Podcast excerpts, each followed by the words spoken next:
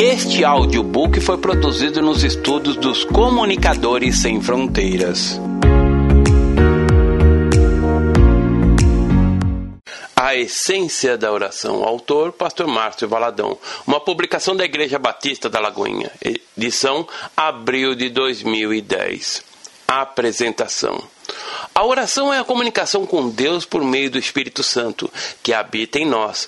Muitas vezes há obstáculos que tornam a oração um ritual vazio, uma mera formalidade religiosa ou um incenso estranho que, de modo algum, poderá chegar ao trono de Deus Santo. Na vida de Jesus, a oração era uma prioridade e ele mesmo nos ensina alguns princípios que devem ser observados para que nossa oração seja vitoriosa.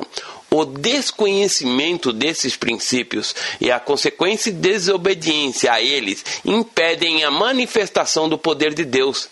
É imprescindível que oremos de acordo com a palavra. Por isso, oportunamente, esta mensagem contribuirá para que tenhamos mais intimidade com o Senhor, à medida que oramos segundo o seu coração. Vamos orar pedindo a Deus a revelação da Sua palavra. Senhor, na tua presença, trememos e tememos.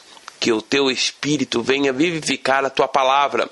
Senhor, diante de ti estão as tuas ovelhas, teus filhos, comprados e remidos pelo sangue de Jesus. Que tu vivifiques a tua palavra em nós, quebrando nossos corações, compungindo nossas almas, para que aconteça arrependimento genuíno. Senhor, que nossas orações não sejam meros discursos, nem declarações hipócritas e inconsistentes, mas um abrir de alma, um derramar do coração diante do Senhor. Que o teu espírito tenha liberdade absoluta de fazer do ouvinte da tua mensagem um instrumento, para a glória do teu nome, em nome de Jesus Cristo. Amém a palavra e a oração. Não quero trazer palavras minhas, mas o que está na palavra de Deus. Em nossa vida não deve existir nada mais importante que a oração. Ela é comunhão, é abrir de alma. A oração era prioridade na vida de Jesus. Havia ocasiões em que ele se afastava de todos e subia para o monte sozinho e passava a noite orando. Para ele, a era mais importante do que a própria comida. Quando, junto do poço, ele encontrou a mulher samaritana, quiseram trazer-lhe comida. Então dissera: Eu tenho outra comida. João capítulo 4, verso 32. Era a comida da comunhão, do relacionamento com o Pai, era fazer a obra do Pai. O ministério do Senhor começou com oração. Logo após ter sido batizado enquanto orava, o céu se abriu e o Espírito Santo desceu em forma de pomba sobre ele.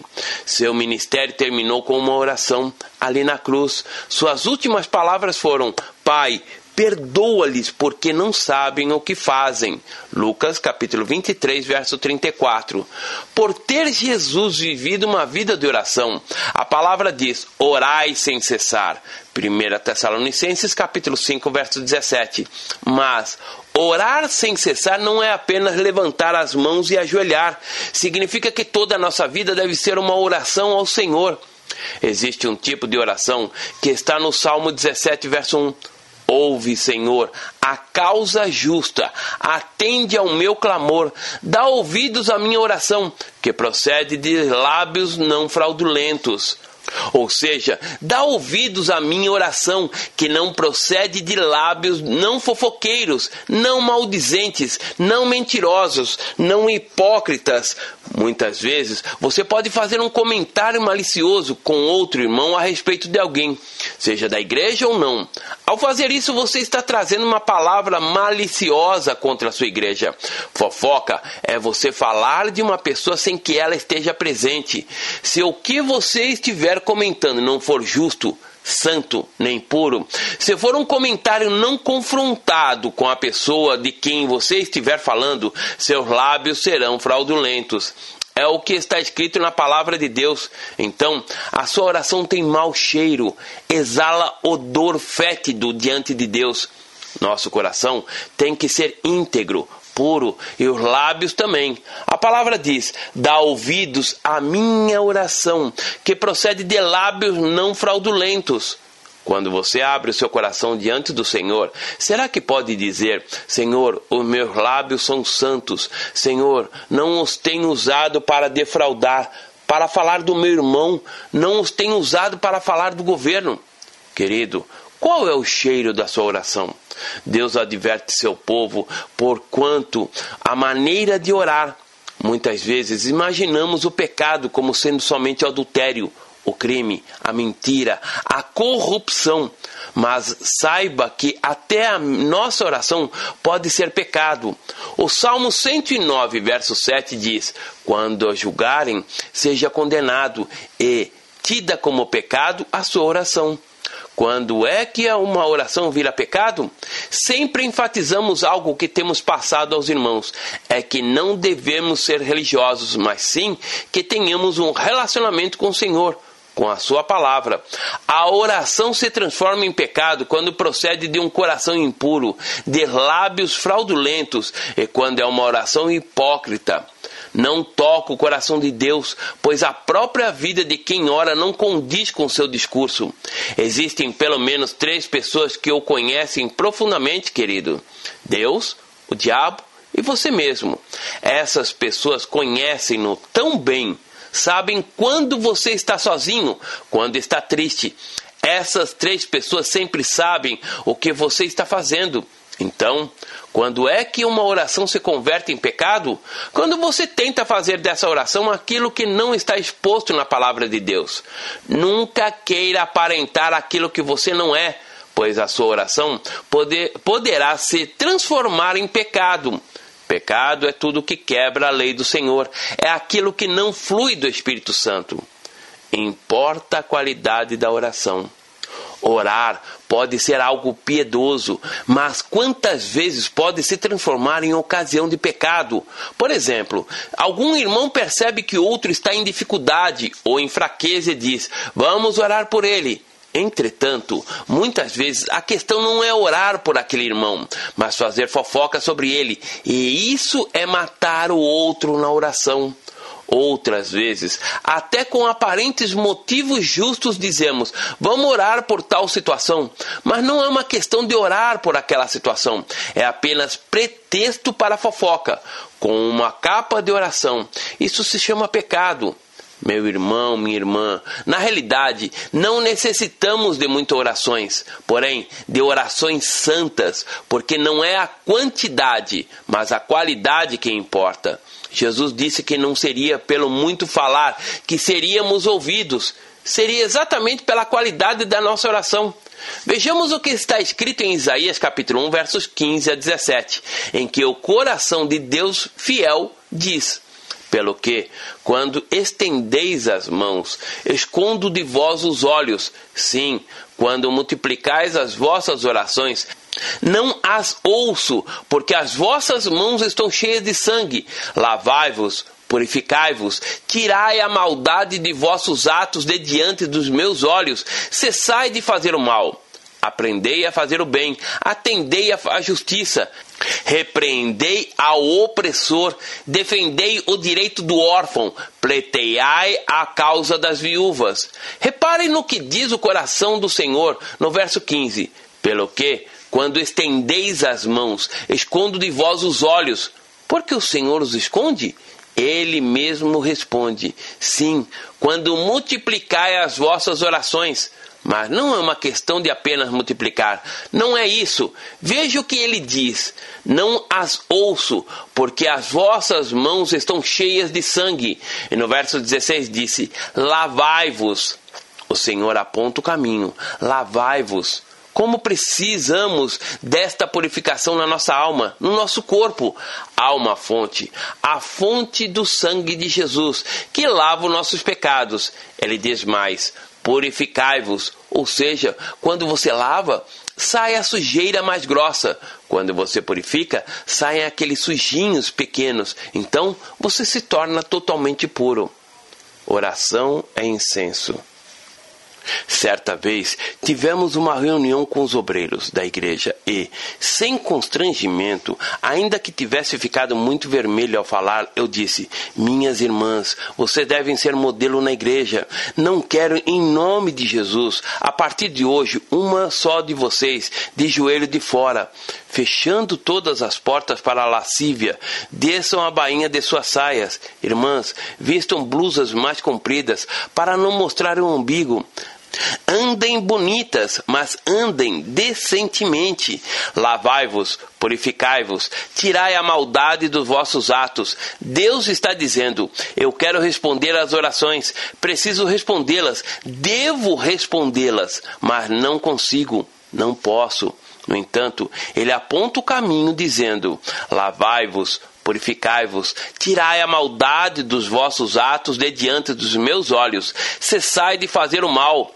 Põe a vida em dia, conserte a vida, acerte com Deus, pare de fazer o mal. O profeta diz: aprendei a fazer o bem, atendei a justiça, repreendei ao opressor, defendei o direito do órfão, pleiteai a causa das viúvas. O bem é coisa simples, não é nada metafísico, distante. Não. É o dia a dia, é o aqui e agora. A nossa oração tem sido como incenso, como um perfume, ou em contraposição, assemelha-se ao que existe no inferno, exala cheiro de enxofre, um mau cheiro terrível? Nossa oração deve ser como incenso. No Salmo 141, verso 2, Davi diz: Suba a tua presença minha oração como incenso, e seja o erguer de minhas mãos como oferenda vespertina. Se entrássemos agora no céu, veremos algo nosso que está lá? Em Apocalipse capítulo 5, verso 8, há uma visão do céu que diz assim: E, quando tomou o livro, os quatro seres viventes e os vinte e quatro anciões prostraram-se diante do cordeiro, tendo cada um deles como uma harpa, e taças de ouro cheias de incenso, que são as orações dos santos, ou seja, aquela oração que é real que é este perfume de incenso, como diz em Apocalipse, está lá no céu, diante do trono de Deus. Louvemos a Deus com lábios puros. Qual é o perfume dos céus? As flores? Não, são as nossas orações. Essas taças de ouro que os 24 anciões seguram constantemente contêm este incenso, as orações dos santos de Deus. Essas taças guardam as orações, incluindo toda adoração e louvor a Deus que procede de coração e de lábios puros. A coisa mais horrível que pode existir na face da terra é oferecer a um Deus Santo orações que exalem mau cheiro. No livro de Apocalipse, capítulo 8, no versos 1 a 7, dizem que desde que o Deus criou os arcanjos, os querubins e os serafins, há um coral de anjos no céu. Incessantemente, eles estão cantando a glória de Deus. Nunca houve um só minuto de silêncio no céu. Nunca houve um momento em que não existisse adoração ao Senhor. Leiamos o texto. Quando o cordeiro abriu o sétimo selo, houve silêncio no céu há cerca de meia hora. As harpas pararam de tocar, o coral parou de cantar, os querubins pararam de proclamar, porque está escrito que houve silêncio nos céus cerca de meia hora. Então viu sete anjos que se acham em pé diante de Deus, e lhes foram dadas sete trombetas. Veio outro anjo e ficou em pé junto ao altar com incensário de ouro, e foi-lhe dado muito incenso para oferecê-los com as orações de todos os santos sobre o altar de ouro que se acha diante do trono. E da mão do anjo subiu à presença de Deus a fumaça do incenso, com as orações dos santos. E o anjo tomou o incensário, encheu-o de fogo do altar e atirou à terra. E houve trovões, vozes, relâmpagos e terremotos. Então os sete anjos que tinham as sete trombetas prepararam-se para tocar. O primeiro anjo tocou a trombeta, e houve saraiva e fogo de mistura com sangue. E foram atirados à terra. Foi então queimada a terça parte da terra, e das árvores, e também toda a erva verde. Se voltarmos um pouco no mesmo livro, no capítulo 5, do verso 12, vemos que lá no céu está acontecendo algo, proclamando em grande voz: Digno é o cordeiro que foi morto de receber o poder, riqueza, e sabedoria, e força, e honra, e glória, e louvor. É isto que incessantemente está acontecendo no céu, o louvor ao nome do Senhor Jesus. Os versículos 13 e 14 dizem: Então ouvi que toda criatura que há no céu e sobre a terra, debaixo da terra e sobre o mar, e tudo que neles há, estava dizendo: Aquele que está sentado no trono e ao Cordeiro, seja o louvor e a honra e a glória e o domínio pelos séculos dos séculos. E os quatro seres viventes respondiam: Amém. Também os anciões prostraram-se e adoraram. Nos versos 9 e 11 do capítulo 6 de Apocalipse, vamos encontrar um grupo de pessoas chamadas mártires, ou seja, aqueles que foram mortos em razão da fé em Cristo Jesus, aqueles cuja vida jamais exalou mau cheiro, aqueles que preferiram morrer a ceder ao pecado. Vejamos o que está escrito. Quando ele abriu o quinto selo, vi debaixo do altar as almas daqueles que tinham sido mortos por causa da palavra de Deus e por causa do testemunho que sustentavam. Clamavam em grande voz, dizendo: Até quando, ó soberano Senhor, santo e verdadeiro, não julgas nem vingas o nosso sangue dos que habitam sobre a terra? Então, a cada um deles foi dada uma vestidura branca.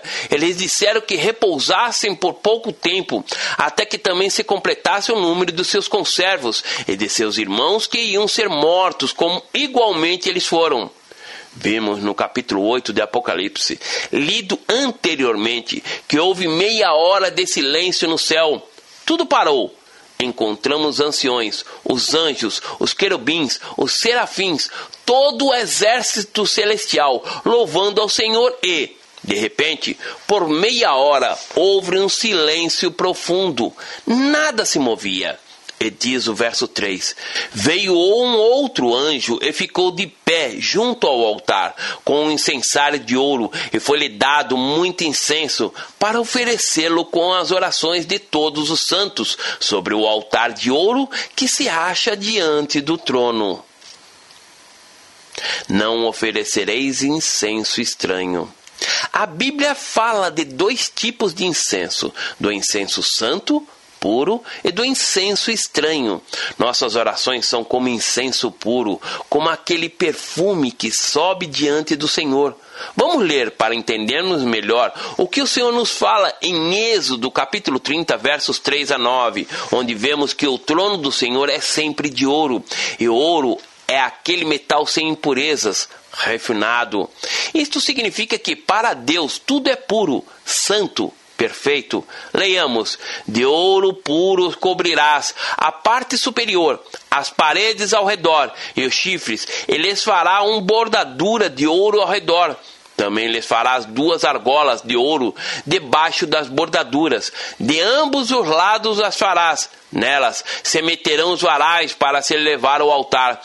De madeira de acácia fará os varais e os cobrirás de ouro. Porás o altar de fronte do véu que está diante da arca do testemunho, diante do propiciatório que está sobre o testemunho, onde me avistarei contigo. Arão queimará sobre ele o incenso aromático. Cada manhã, quando preparar as lâmpadas, o queimará. Quando ao crepúsculo da tarde acender as lâmpadas, a o queimará. Será incenso contínuo perante o Senhor, pelas vossas gerações. Não oferecerei sobre ele incenso estranho, nem holocausto, nem oferta de manjares, nem tampouco derramarei libações sobre ele. Preste bem atenção no versículo 9: Não oferecerei sobre ele incenso estranho, ou seja, aquele incenso que não é feito com ervas aromáticas. Seria aquele incenso que não tem perfume agradável Senhor. Provavelmente o incenso mais barato, falsificado. O Senhor diz: Não oferecereis orações estranhas sobre o meu altar. No Velho Testamento, quem oferece um incenso estranho recebia a pena de morte.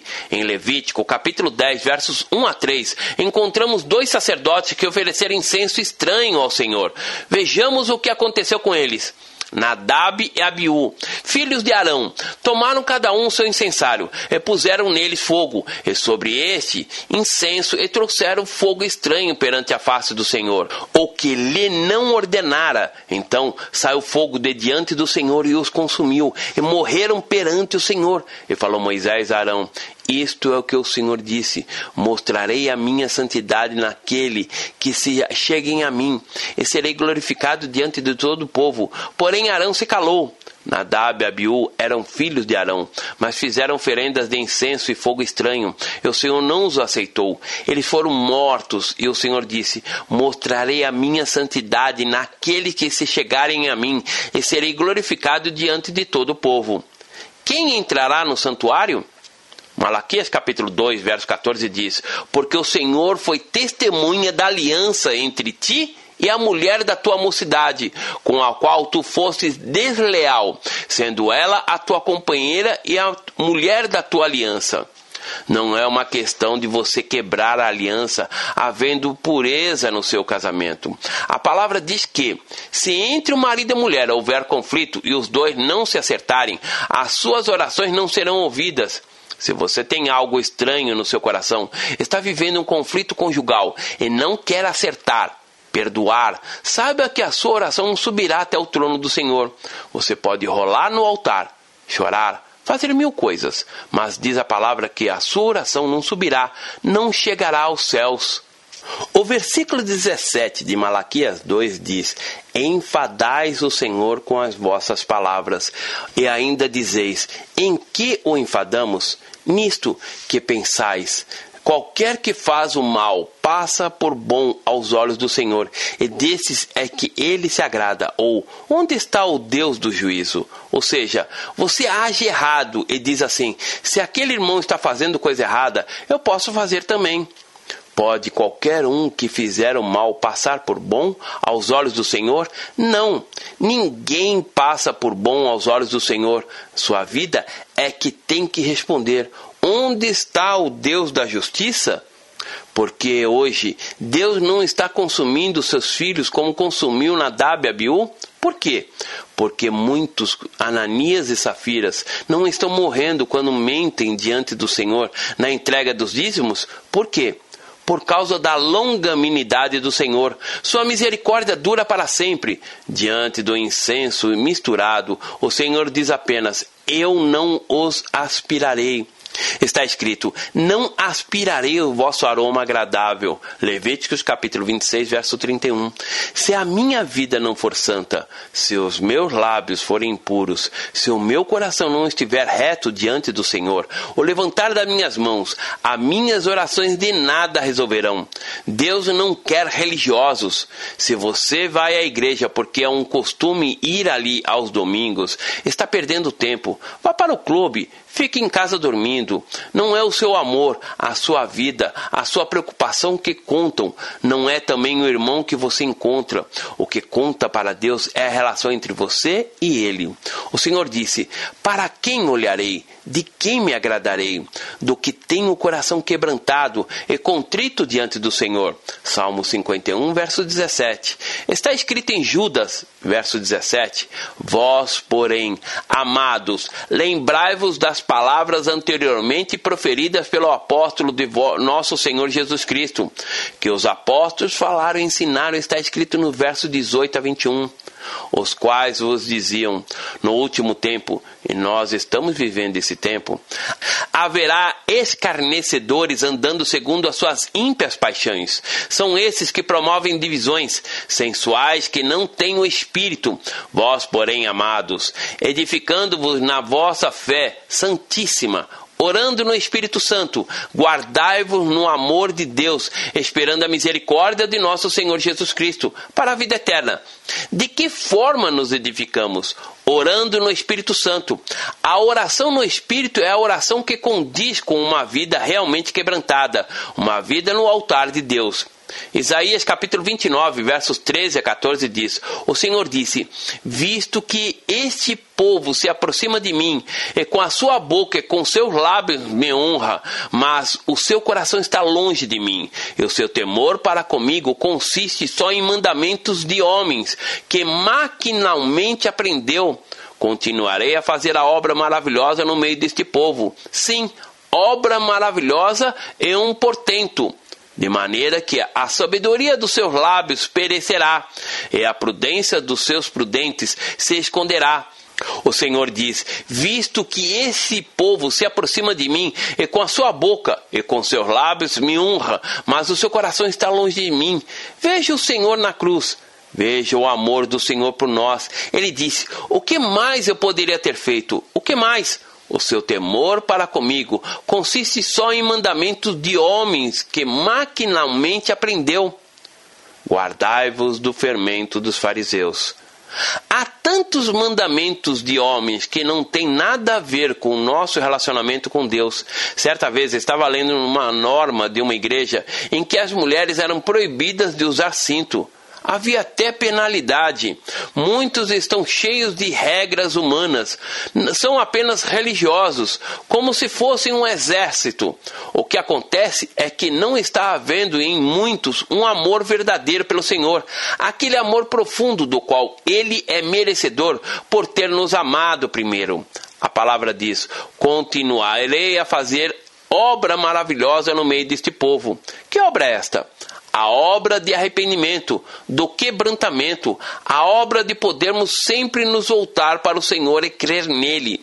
Isaías capítulo 59, versos 2 e 3 diz: Mas as vossas iniquidades fazem separação entre vós e o vosso Deus, e os vossos pecados encobrem o seu rosto de vós, para que não vos ouça porque as vossas mãos estão contaminadas de sangue, e os vossos dedos de iniquidade, os vossos lábios falam mentiras, a vossa língua profere maldade.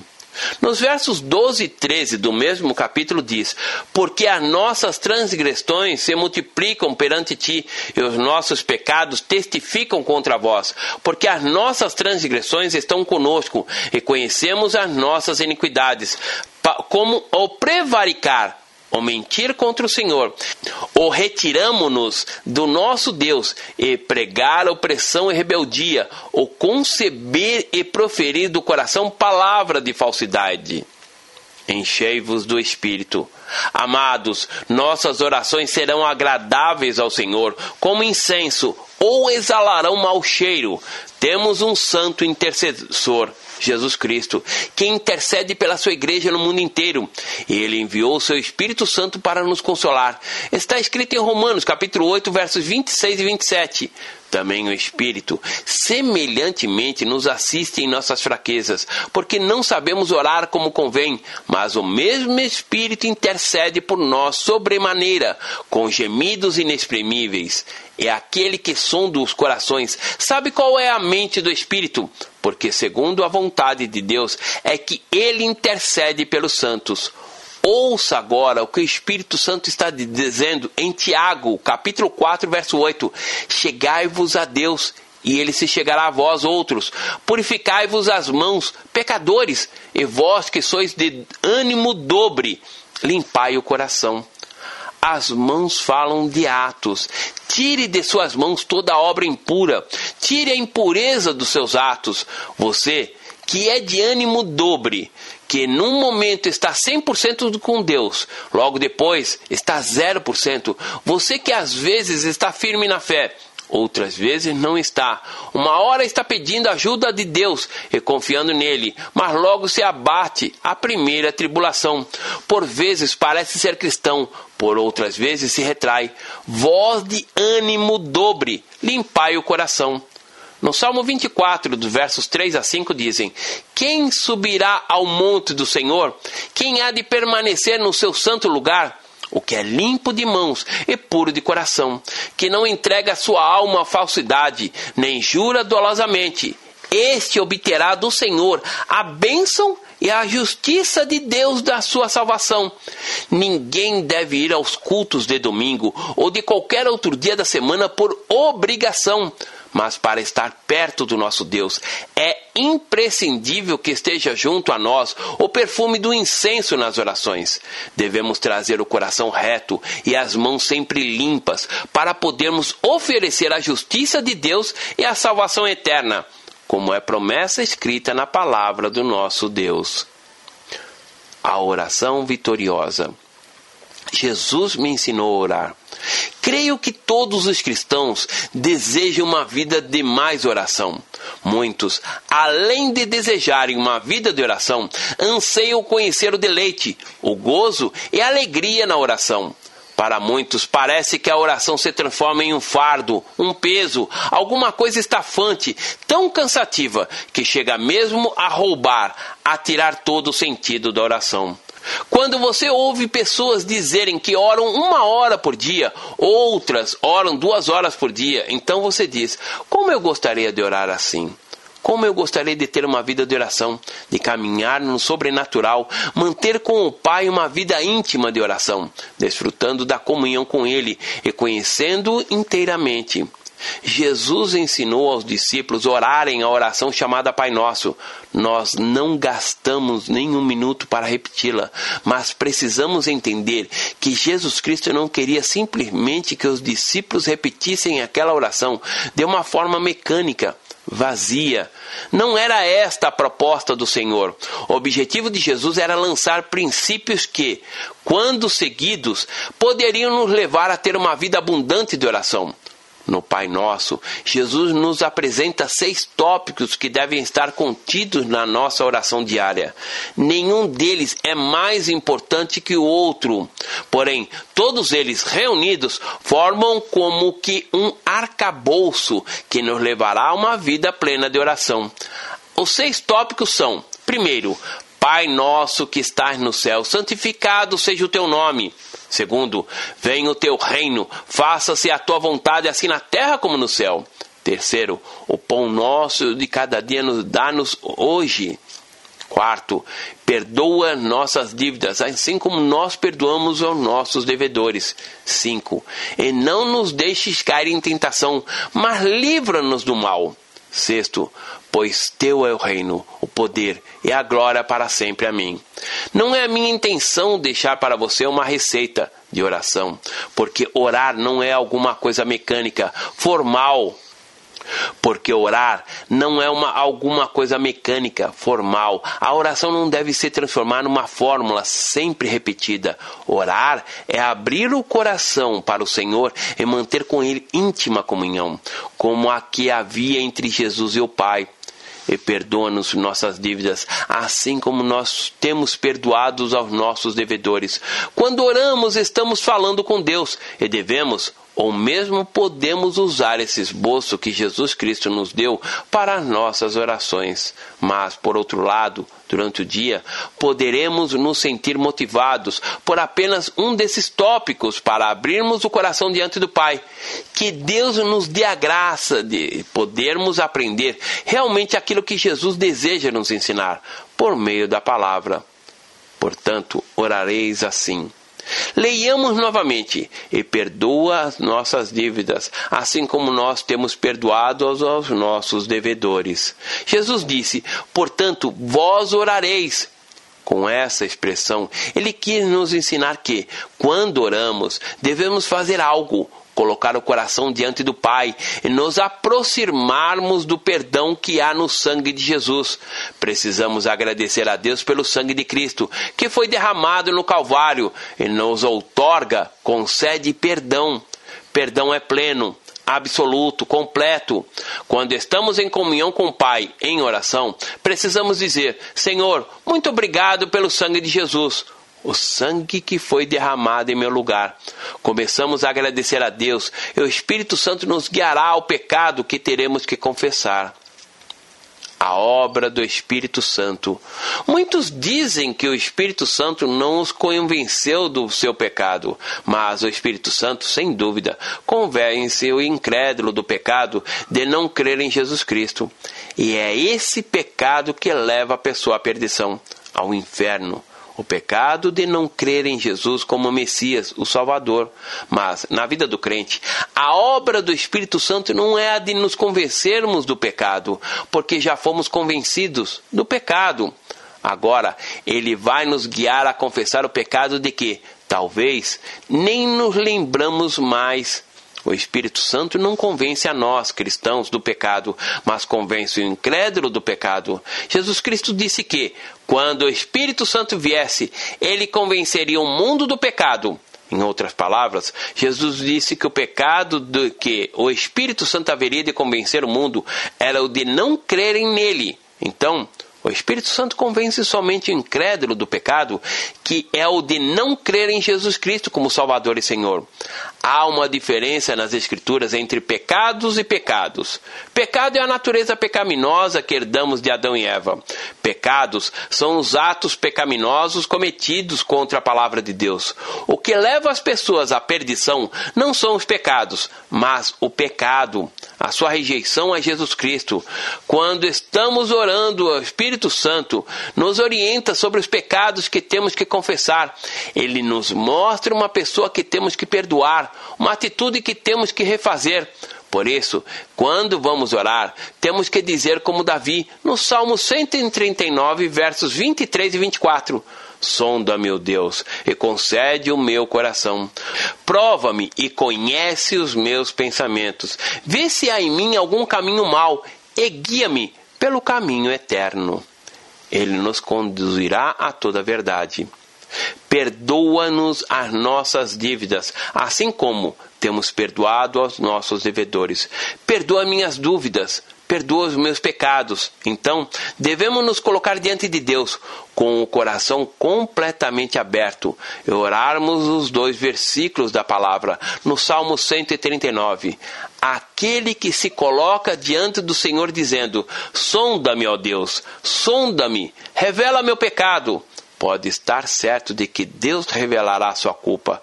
Quem pode nos sondar?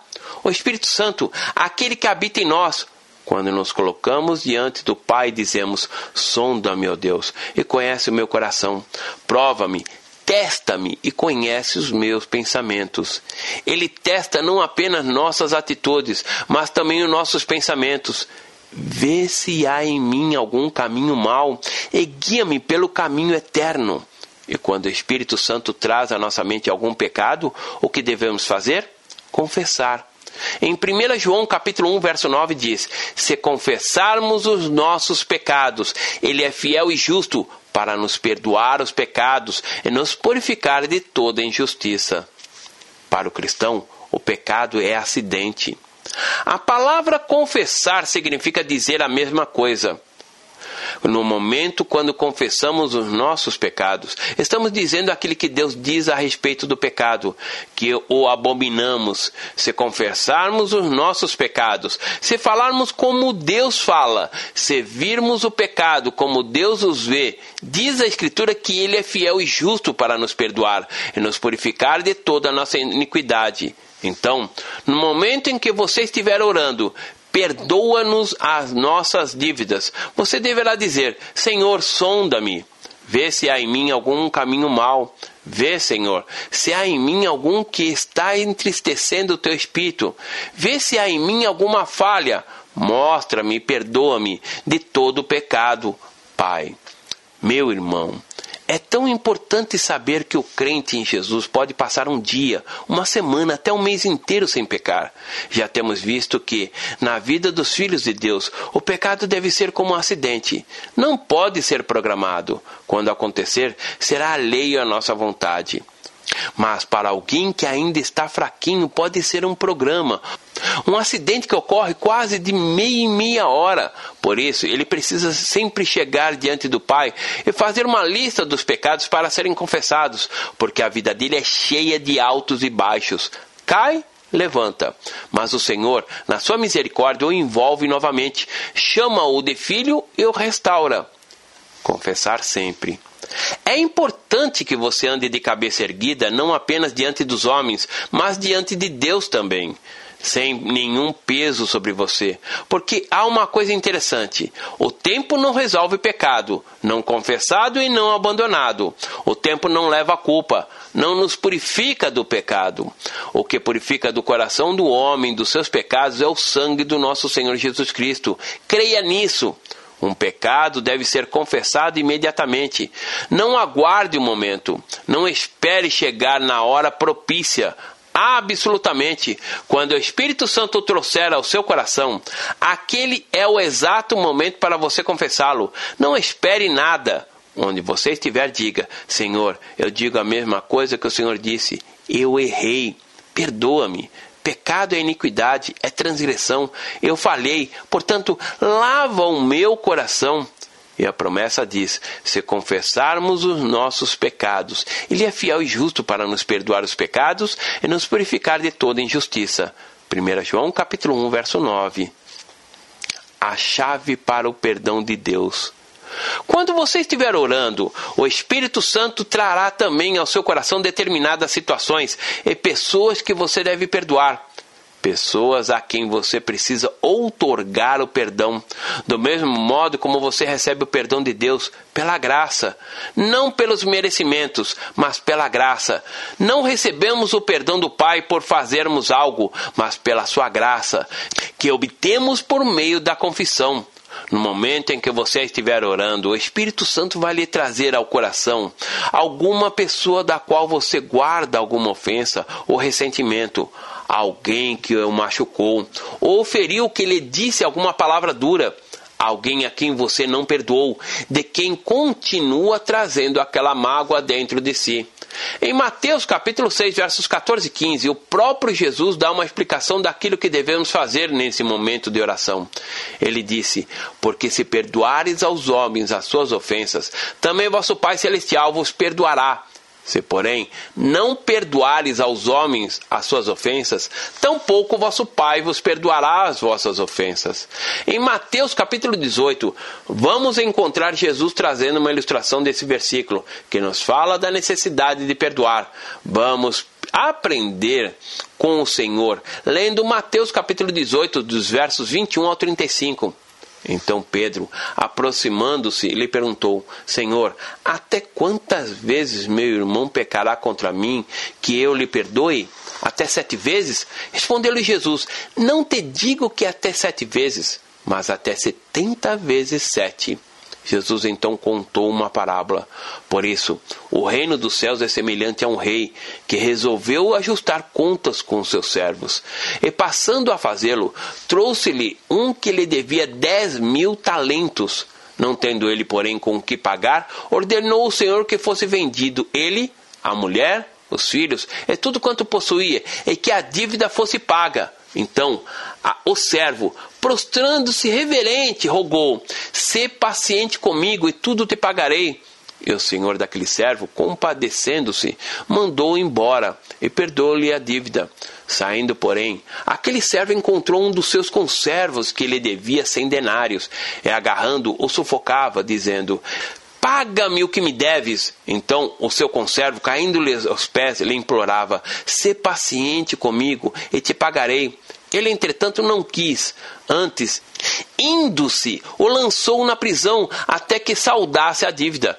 Vendo seus companheiros o que havia se passado, entristeceram-se muito e foram relatar ao seu senhor tudo o que acontecera. Então, o seu senhor, chamando-o, lhe disse: Servo malvado, perdoei-te aquela dívida toda porque me suplicastes. Não devias tu, igualmente, compadecer-te do teu conservo? Como também me compadeci de ti? Indignando-se, ao seu senhor o entregou aos verdugos, até que lhe pagasse todas as dívidas. Assim também meu Pai Celeste vos fará, se do íntimo não perdoares cada um a seu irmão. Pedro agora já podia compreender aquela parábola.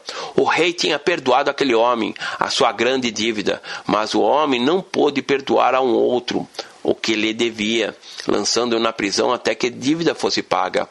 Essa notícia chegou até o rei, e o rei mandou chamar aquele homem e lhe disse: Eu não lhe perdoei toda a dívida? Não lhe perdoei tanto? Porque você não perdoou o outro que lhe devia? Você vai ficar preso. Vou entregá-lo aos verdugos, aos atormentadores, até que você me pague toda a dívida que tem para comigo. O que aprendemos com essa parábola? Meu irmão, Jesus usou essa parábola para nos ensinar quatro lições. A primeira delas é que no nosso débito para com Deus é maior que o de qualquer pessoa para conosco. Por maior que seja a ofensa que alguém possa nos fazer, a nossa ofensa para com Deus é muito maior.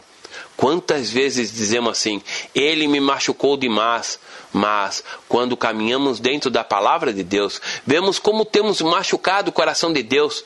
E o Pai nos perdoou, e nos perdoou por um alto preço a vida do seu filho, equivalente à dívida que nunca em nossa vida, por nosso próprio esforço, poderíamos alcançar uma maneira de pagar. Muitas vezes não perdoamos nem aqueles que nos devem dívidas pequenas, aqueles que nos ofendem com palavras. A segunda lição que Jesus nos dá com essa parábola é que, quando nos recusamos a perdoar a outra pessoa, colocamos aquela pessoa na prisão, do mesmo modo como aquele homem colocou outro que lhe devia na prisão. Quando se recusa a perdoar alguém, você coloca-o na prisão. Quando se recusa a perdoar alguém, você coloca-o na prisão. Ele está preso, não é uma pessoa livre é uma prisão, não de grades de ferro, mas de grades espirituais. E todas as vezes que olhar aquela pessoa, ouvir alguma coisa que atraga a sua lembrança, você sempre haverá presa, porque você a conserva assim em grilhões. Isto porque você não liberou o perdão. Assim será com todos aqueles a quem você não perdoar. A terceira lição é que temos que perdoar no mesmo nível que fomos perdoados por Deus. Se a dívida daquele segundo homem não fosse pequena, mas uma dívida enorme, o primeiro deveria lhe perdoar da mesma forma, porque receberam um perdão também grande de sua vultuosa dívida, pela misericórdia do Rei. A quarta lição que Jesus nos ministra nesta parábola é que, se escolhermos manter as lembranças das ofensas que nos foram feitas por alguém, viveremos com a mente atormentada em opressão maligna, até que libertemos aquela pessoa e a perdoemos Jesus falou que aquele homem foi entregue nas mãos dos atormentadores, dos verdugos, até que pagasse a sua dívida. As raízes da amargura. Há pessoas que não conseguem desfrutar de liberdade, de vitória, de alegria. Veem os outros felizes, cheios de vida, de gozo, tão cheios da paz do Senhor, mas não conseguem desfrutar desses mesmos sentimentos porque não libertaram ainda alguém pelo perdão. Uma pessoa que está devendo e não tem condições de pagar a dívida só pode se libertar desta prisão sendo perdoada. Muitas vezes o mal já foi feito, não há uma maneira de restaurá-lo, de retroceder.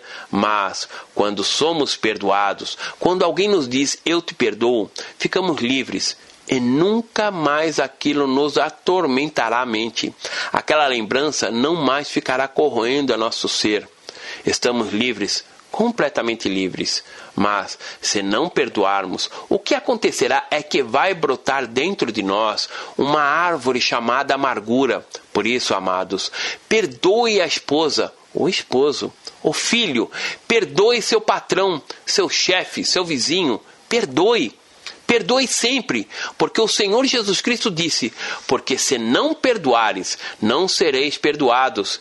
Em outras palavras, não vamos desfrutar do perdão de Deus. Por isso, quando os discípulos pediram, Senhor, ensina-nos a orar, ele os ensinou dizendo: Perdoa nossas dívidas, assim como temos perdoados aos nossos devedores. Perdoe de coração, perdoe, pois no momento em que você perdoar, estará libertando a pessoa a quem você perdoou. É como se você fosse um pássaro engaiolado. Quando a portinha da gaiola é aberta, acontece o perdão. O pássaro sai, voa, vai viver a vida dele. Aquela gaiola não tem mais nada a ver com ele, está livre. No momento em que você perdoar alguém, aquela pessoa sai da sua mente. Sai e para de ficar cantando dentro de você o dia todo.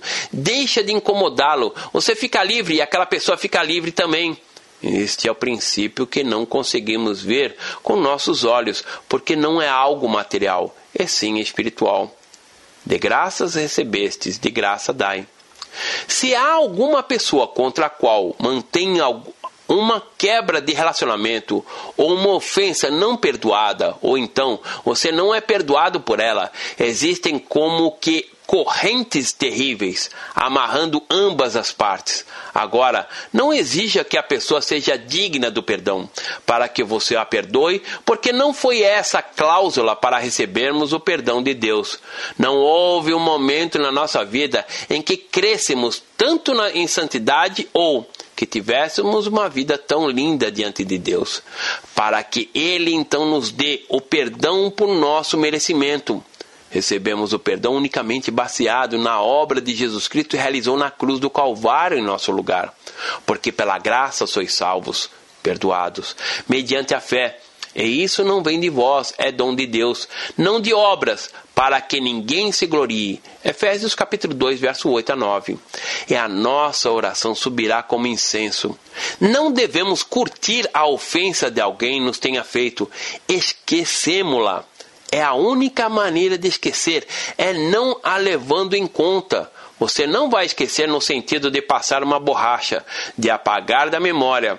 Você nunca esquecerá uma ofensa, mas não vai levá-la em conta.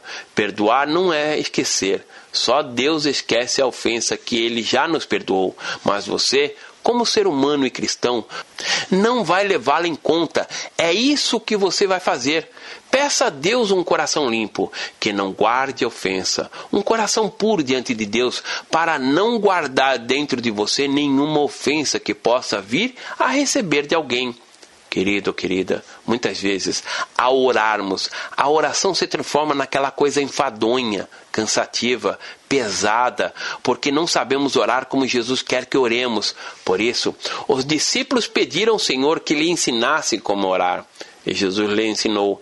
E entre seus ensinamentos está este princípio: perdoa nossas dívidas, assim como temos perdoados aos nossos devedores. Guardemos no coração esta palavra, para que a oração que agrada ao Pai flua de nossos lábios e chegue até o trono da sua glória. Só assim poderemos nos deleitar nos momentos ou até mesmo nas horas que passamos em oração diante do Pai. Deus abençoe. Pastor Márcio Valadão. Jesus te ama e quer você.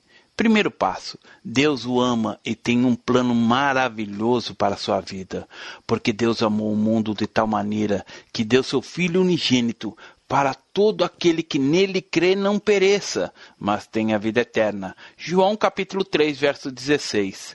Segundo passo: o homem é pecador e está separado de Deus, pois todos pecaram e carecem da glória de Deus. Romanos capítulo 3, verso 23, parte B. Terceiro passo: Jesus é a resposta de Deus para o conflito do homem. Respondeu-lhe Jesus: Eu sou o caminho, e a verdade e a vida. Ninguém vem ao Pai senão por mim. João capítulo 14, verso 6. Quarto passo: é preciso receber a Jesus em nosso coração, mas todos quanto receberam, deu-lhes o poder de serem feitos filhos de Deus, a saber, aos que crerem em seu nome. João capítulo 1, verso 12, parte A. Se com tua boca confessares Jesus como Senhor e, em teu coração, credes que Deus o ressuscitou dentre os mortos, será salvo. Porque com o coração se crê para a justiça e com a boca se confessa a respeito da salvação. Romanos capítulo 10, verso 9 e 10. Quinto passo. Você gostaria de receber a Cristo em seu coração? Faça essa oração de decisão em voz alta. Senhor Jesus, eu preciso de ti. Confesso-te o meu pecado de estar longe dos teus caminhos. Abra a porta do meu coração e te recebo como meu único Salvador e Senhor. Te agradeço porque me aceita assim como eu sou e perdoa o meu pecado.